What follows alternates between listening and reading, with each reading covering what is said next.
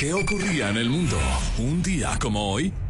Correcto, un día como hoy, oye, buenísimo lo que encontramos. Hoy me ayudó Coque porque hay veces que empiezo la investigación de un día como hoy y no encuentro tantas cosas y hay días que tengo que seleccionar las mejores. Un día como hoy, pero de 1946, en México, el Partido de la Revolución Mexicana, que era PRM, se transforma en el Partido Revolucionario Institucional, que es ahora el PRI. En 1953, un día como hoy, la Fórmula 1 salía por primera vez del continente europeo. Se corría el primer gran premio de Argentina en este flamante autódromo de Buenos Aires con el triunfo de Ferrari y el italiano Alberto Ascari. No tienen idea cuando vi las fotografías de los coches. Qué impresión la tecnología hoy en día. Un día como hoy, pero de, 19, eh, de 1689, nacía Montesquieu, este filósofo francés, que es muy famoso por varios libros que tiene, pero él se eh, especializa mucho en el tema de leyes. Un día como hoy, pero de 1971, nacía Joseph Guardiola, conocido como Pep Guardiola. Es un exfutbolista actual entrenador español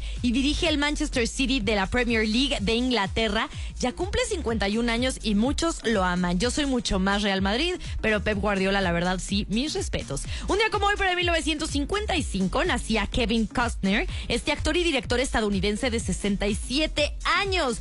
Sale, por ejemplo, en la serie de Yellowstone, que ahorita está muy de moda. Eh, también sale eh, en el guardaespaldas, pero bueno, googlealo y seguro lo vas a ubicar. Un día como hoy, pero de 1964, nacía Carmen Aristegui, esta periodista mexicana, cumpliendo 58 años ya tan, tan polémica. Un día como hoy, pero de 1867, nacía Rubén Darío, este poeta, periodista, diplomático, es nicaragüense y es el máximo representante del modernismo literario en lengua española. Un día como hoy, en este 2022, escuchas a Justin Bieber con su canción Pitches, lo acompañan algunos otros y tú lo disfrutas en Exa.